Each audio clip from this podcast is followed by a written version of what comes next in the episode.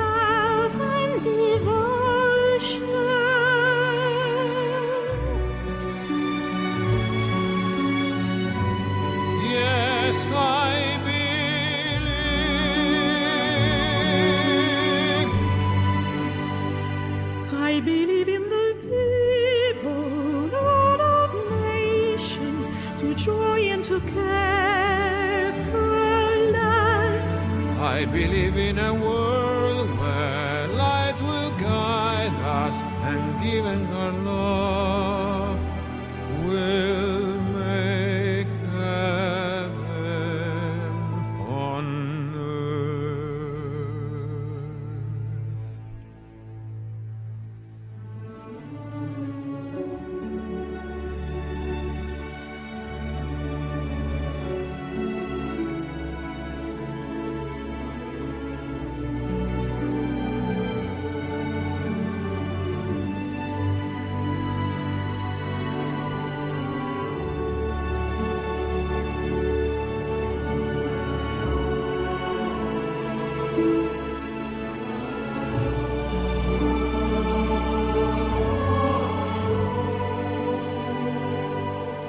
believe in the people of all nations to join and to care for love.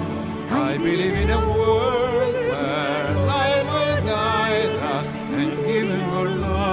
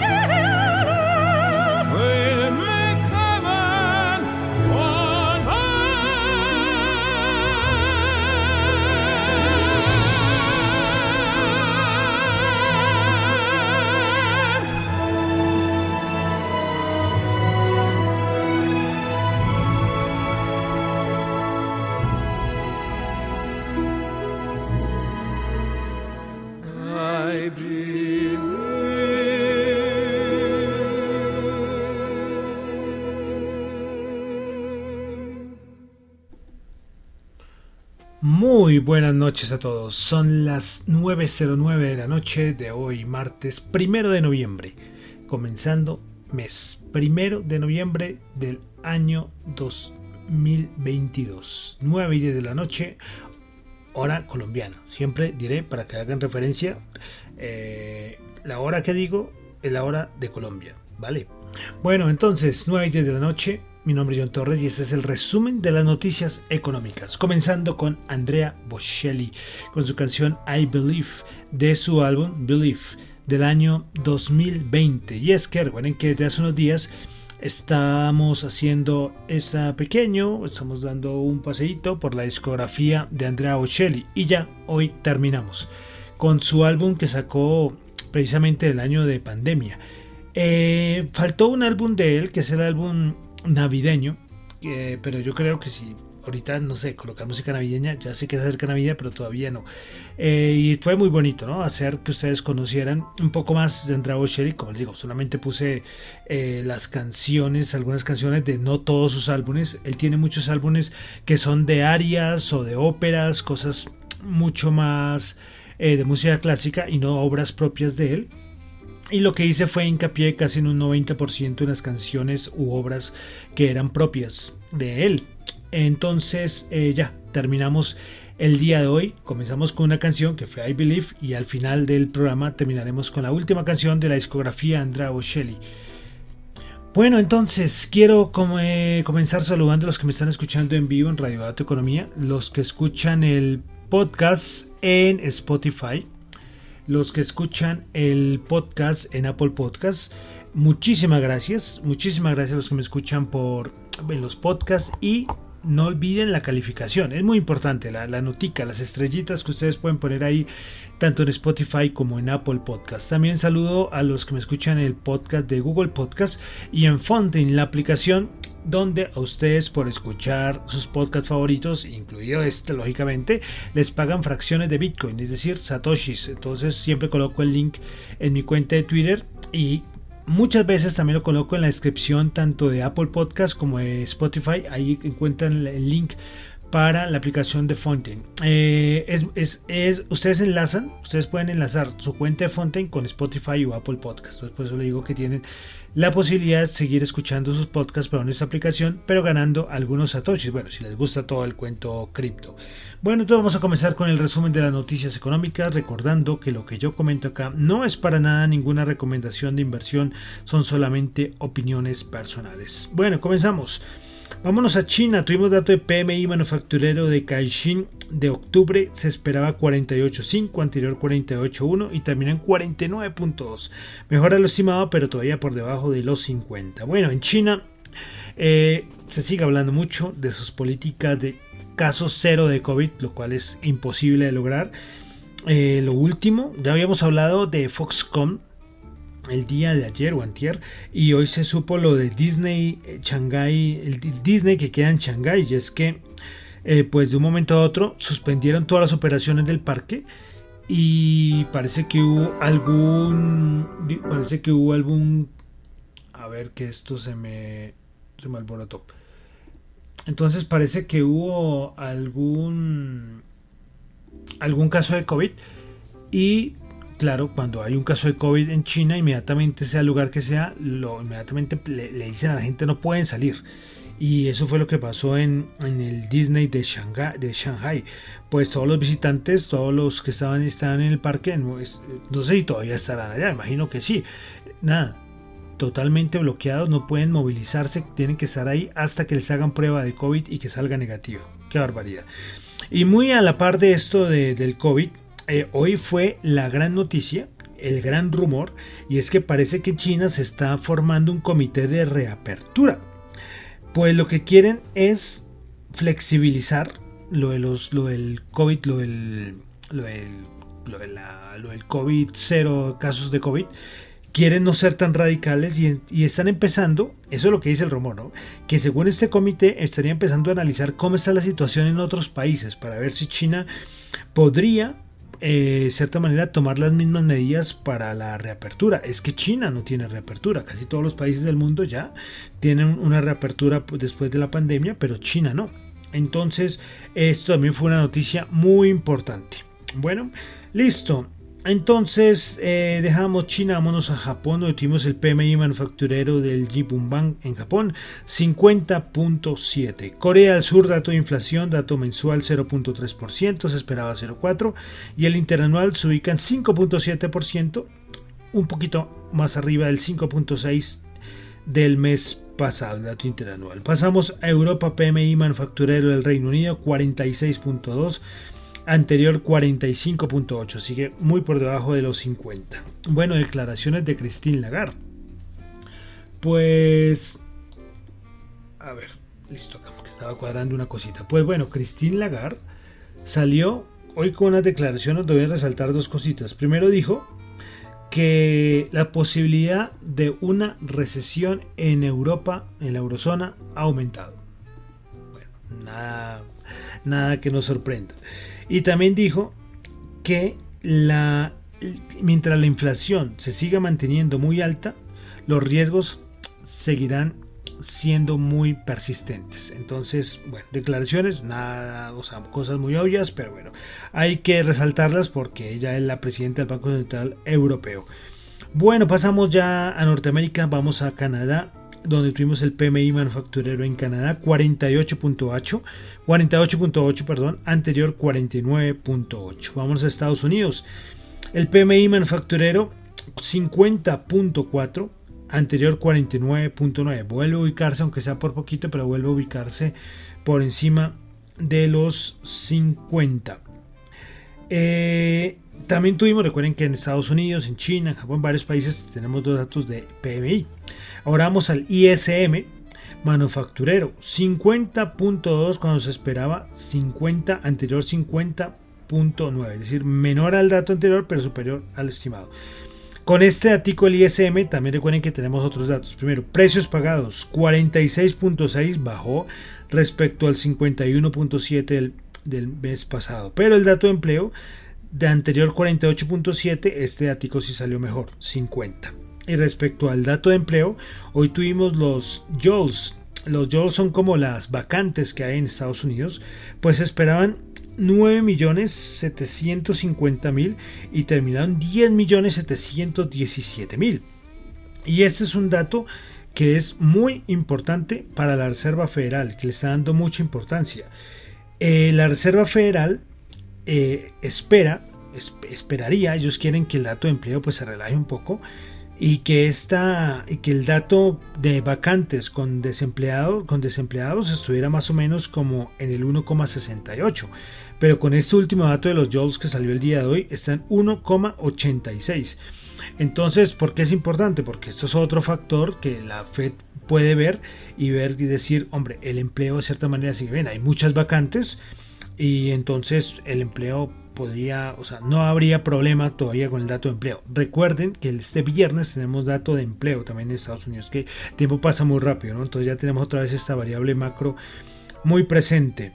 Eh, bueno, eh, mañana, día Reserva Federal. Día muy importante. De verdad que muy importante. Veremos a ver qué es la Reserva Federal. Bueno, ahorita en la parte de mercado lo, lo comentaré. Pero mañana es un día muy clave. Eh, hoy tuvimos por parte de la Fed de Atlanta la estimación del Producto Interno Bruto para el cuarto trimestre, anterior dato 3.1 y en este quedó en el 2.6%. Bueno, hoy salió, eh, bueno, fue unas notas un poco raras porque salió que el presidente Biden, un asesor de la Casa Blanca dijo que el presidente Biden estaba a favor del cambio de política de la Reserva Federal y a los que al minuto salió que no, que era una corrección, que el presidente Biden respaldaba eh, el, endurecimiento por parte de la política monetaria por parte de la Fed. O sea, fue un poco enredado las las cosas hoy, ¿no? Entonces, pero bueno, tocaba, tocaba mencionarlo. Y también respecto a la Casa Blanca, el presidente Joe Biden en su cuenta de Twitter dijo falta una semana para las elecciones, y así es, en una semana ya tendremos las elecciones de medio término en Estados Unidos. Bueno, pasamos ahora ya a Latinoamérica, comenzamos con la inflación en Perú, 8,28, bajó respecto al mes anterior. PMI manufacturero en Brasil, 50.8. 50.8, anterior 51.5. Presidente Bolsonaro dijo que él va a obedecer a la constitución, pero que no está muy de acuerdo con los resultados electorales. Bueno, en Colombia, PMI manufacturero también en, en Colombia, 50, anterior 52.8. Bueno, hoy aquí en Colombia el se supo el informe del equipo técnico del Banco de la República. Pues en su informe de política monetaria correspondientes al mes de octubre, eh, se revisó al alza las previsiones sobre inflación para este año y el siguiente. Para el año 2022 la previsión pasó de 9,7% a 11,3% y para 2023 pasó del 5,7 al 7,1%. Bueno, eh, también respecto al crecimiento de la economía colombiana para 2022 y 2023, la proyección de crecimiento de la economía colombiana, según el equipo técnico del Banco de la República, eh, a ver, a ver, a ver, a ver, esperen porque acá no me está cuadrando las, las cifras. Eh, sí, no, es que acá tengo malas cifras. Nos quedamos mejor con la de sí, porque aquí tengo mal la cifra, entonces prefiero eh, solamente quedarnos con la primera parte del informe y no ponerme a, decir cifras erróneas. Entonces, le repito, entonces la previsión pasa del 9,7 al 11,3% respecto al año 2022 en el informe política monetaria de parte del Banco de la República. Bueno, hoy también en Colombia tuvimos el dato de las exportaciones pues las exportaciones en Colombia aumentaron de respecto a 2021-2022 en 51,7%. Eh, a ver, es que acá esto está un poco descuadrado. Hoy tengo este, este aparatito un poco, un poco descuadrado. Sí, entonces, como les decía, entonces aumentaron 51,7 si comparamos el periodo, lógicamente, entre enero y septiembre de 2021-2022.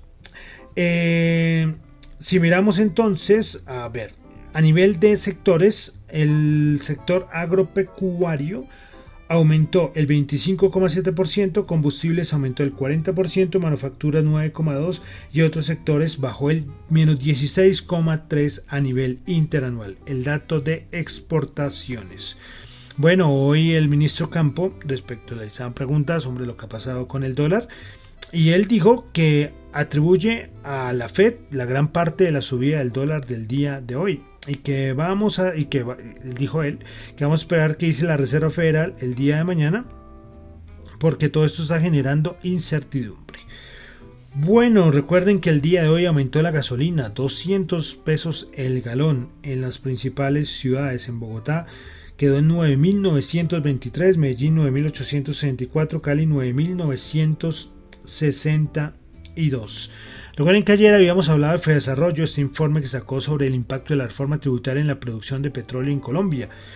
Pues ahí voy a resaltar otro datico, porque ah, ah, de verdad que es muy interesante este análisis de FEDESarrollo, donde según FEDESarrollo, la producción de petróleo en Colombia caería 750 mil barriles diarios a 487 mil en 2030 en un escenario de baja exploración y de aprobación de la reforma tributaria con los ajustes actuales. Esto es preocupante a nivel macroeconómico para el país, a nivel macroeconómico y fiscal para el país. Bueno, dejamos ya Colombia, vamos a pasar a la parte de mercados. Comenzamos con petróleo, inventarios API.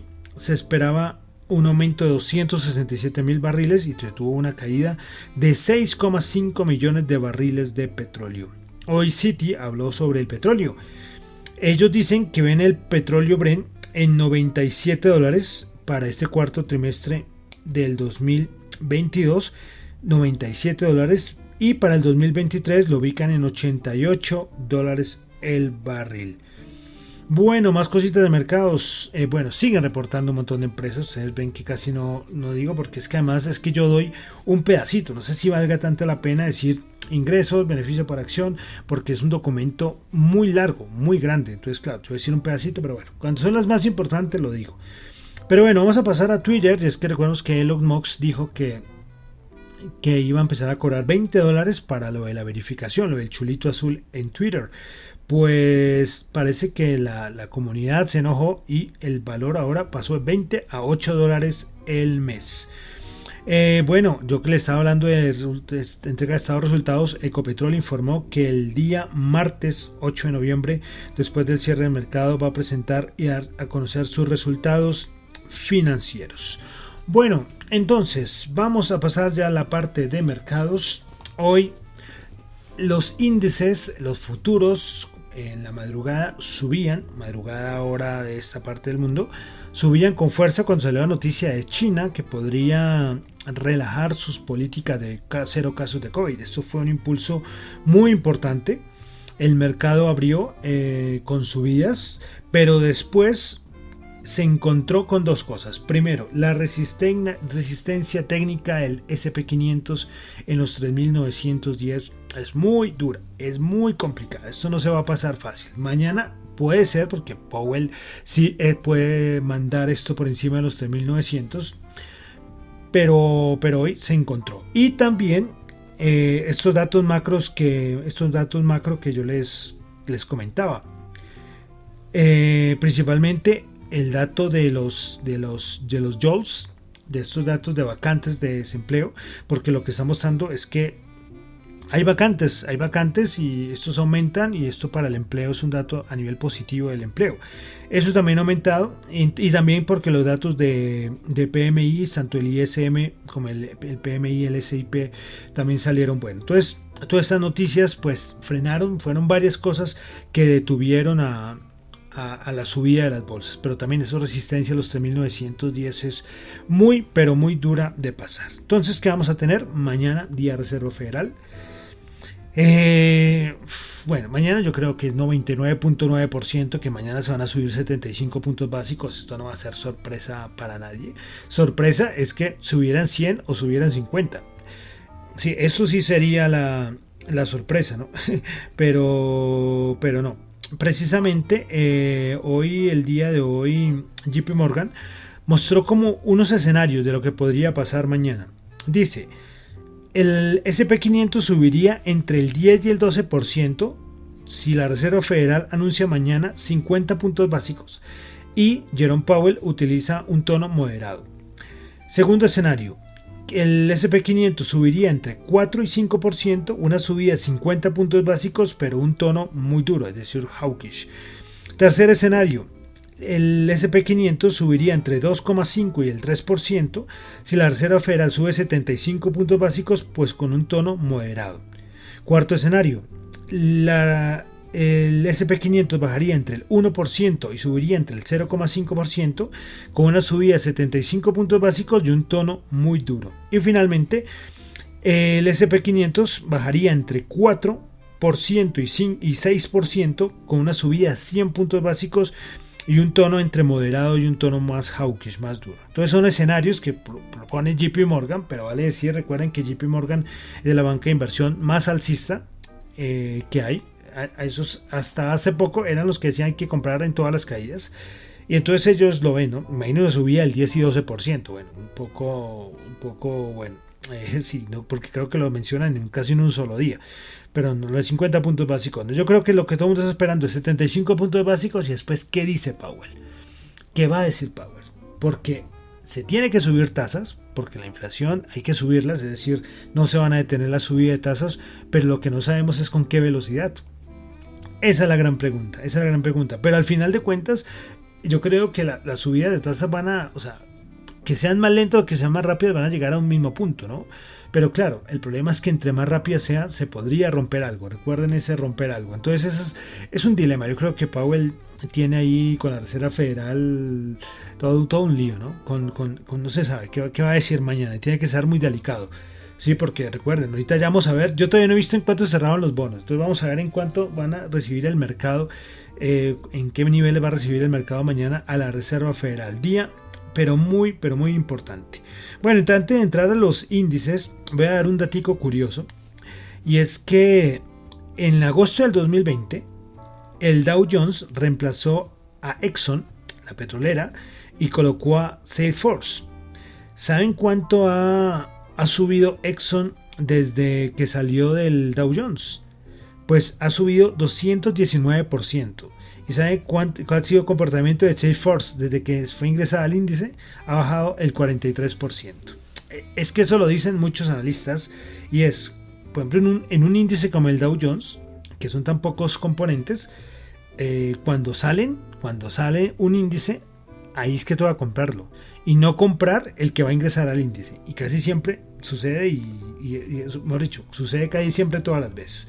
Bueno, entonces vamos a revisar en cuánto quedaron los índices el día de hoy.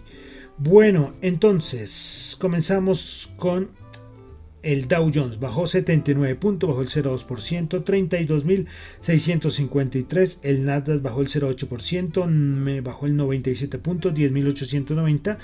Y el SP500 bajó 15 puntos, 3.856, bajó el 0,4%. Veremos. A ver, yo digo que mañana o terminamos por los 3.700 o terminamos en, por encima de los 3.900. De verdad, ese es como mi, mi, escenario. Yo creo que o mañana de verdad, es que lo veo tan difícil que vamos a terminar plano. Es que mañana es una de, de reuniones claves, la del día de mañana, de la Reserva Federal. De verdad que, que, muy importante, ¿eh? de verdad que es muy importante.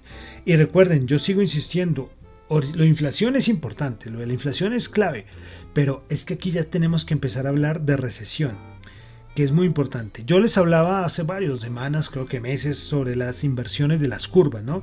Las curvas tienen una parte corta y la parte larga, la parte más de corto plazo y la parte más de largo plazo. Entonces, el asunto es cuando se invierte, ¿no? Cuando, cuando a corto plazo hay más, hay más riesgo, o sea, hay más rentabilidad, vamos a, hablar de riesgo, que a, largo plazo, las inversiones de las, de, de las curvas. Entonces la rentabilidad de los bonos a corto plazo son más altas que las de largo plazo. Entonces, por ejemplo, la rentabilidad del bono a tres meses está más alta que la de 30 años, que es una barbaridad. Y si nos ponemos a analizar, en 1989, en el 2000, en el 2016 y en el 2019 ocurrió esta, esta, esta, esta inversión de las curvas. En 1989 ocurrió y en 1990 y 91 fue recesión. En el 2000 ocurrió y en el 2001 recesión. En el 2006 ocurrió, en 2008-2009 recesión. En el 2019 ocurrió recesión en el 2020. Y esta vez lo volvemos a tener. Recesión en el 2022. Yo creo que esta es muy cantada esa recesión. Y siempre diré que lo que no sabemos es cuánto, cómo va a ser. Si va a ser una recesión suave o una recesión fuerte. Bueno, vamos al VIX. El VIX el día de hoy, el DIX el día de hoy quedó en 25,8, terminó en negativo, ¿eh? 25,8, bajando muy poco, pero, pero también una zona importante. ¿eh? No sé si una subida alcanzaríamos a llegar a 20, pero si las cosas se ponen feas, nos vamos otra vez directo a los 30, pero, pero sin problema.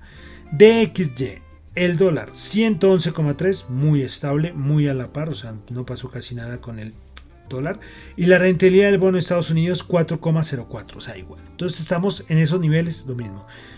Importante, mañana, Reserva Federal, yo creo que una, o sea, se pone la cosa fea y, el, y la rentabilidad del bono otra vez al 4,2, 4,3. Algo no tan bueno, algo bueno para el mercado, mandaría por debajo de 4 facilito a la rentabilidad del bono de 10 años. Repito, mañana día muy importante. Bueno, Bolsa de Valores de Colombia, el día de hoy subió el 1,8% a 1.254 puntos. Vamos a ver cómo está en este momento el petróleo y cómo está el oro. El oro, el oro y el petróleo. El oro 1651 subiendo 2 dólares la onza, el WTI 89,3 subiendo 0,9 dólares el barril y el Brent 95,5 subiendo 0,9%. Bueno, y dólar en Colombia. Hoy, por primera vez en la historia, el dólar en Colombia se alcanzó a negociar por encima de los 5.000. El máximo del día fue 5.017.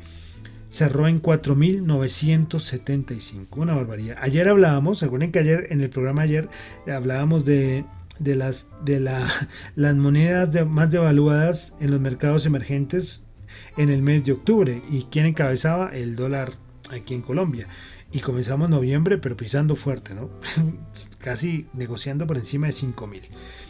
Bueno, sí, ya los comentarios, ya, ya, yo, yo sí, yo, yo les yo digo otra vez mi Twitter, ¿Podría el Banco de la República haber aumentado más las tasas de interés? Esto no, pues no sabemos si podría haber frenado más la subida, pero esa noticia de los que los nuevos contratos de exploración, de explotación, que todavía no se sabe nada, fue ese rumor del jueves antes de la reunión y al día de hoy sigo esperando, a ver qué, a ver qué. Por ahí el presidente está reunido con ciertas personas, ¿no?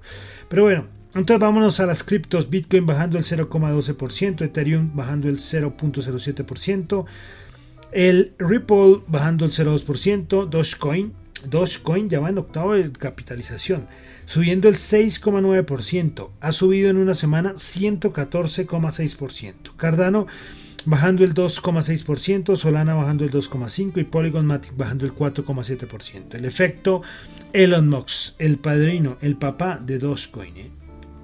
Así, de fácil. Bueno, y ya, con eso terminamos por el día de hoy el resumen de las noticias económicas. Recuerden que lo que yo digo acá son solamente opiniones personales, no es para nada ninguna recomendación de inversión. Mi nombre es John Torre, me encuentran en Twitter en la cuenta de arroba John Chu en la cuenta arroba datoeconomía para asuntos de la emisora arroba radiodatoeconomía arroba gmail.com y en Twitter, perdón, yo que dije, el correo es radiodatoeconomía arroba gmail.com y en Twitter arroba datoeconomía r. Recuerden lo que yo digo, acá son solamente opiniones personales, no es para nada ninguna recomendación de inversión. Tengan cuidado, de verdad. Hagan sus propios análisis. Si lo que yo digo acá les sirve para algo, muy bien. Pero no se fíen de todo lo que diga una persona y hagan eso, porque es que no hay que depender de nadie pueden tomar cosas, pueden rescatar cosas, pero, pero es que esos días he visto unas cosas como que yo digo, wow, quedo, quedo, cuando yo digo, si no le llega a pasar nada a la otra persona, ¿qué van a hacer? ¿Qué, si le llega a pasar algo, ¿qué va a pasar con estas personas? Eh, pero bueno, cada uno hace con su dinero lo que quiere, ¿no? Pero bueno, ahí dejo la reflexión y ya, con eso termino por el día de hoy y terminamos con música. Y ya con esta canción terminamos el recorrido por la discografía de Andrea Bocelli de su año, de su, de su año, es su álbum Believe del año 2020, una canción que es muy bonita. Vuelve a repetir con la mezzosoprano Cecilia Bartoli, la del principio, la de, la de canción I Believe, que sonó al principio, también era con ella, con la italiana Cecilia Bartoli. Pues de su mismo álbum, Believe, vamos a escuchar una canción muy bonita, pianísimo. Muchísimas gracias.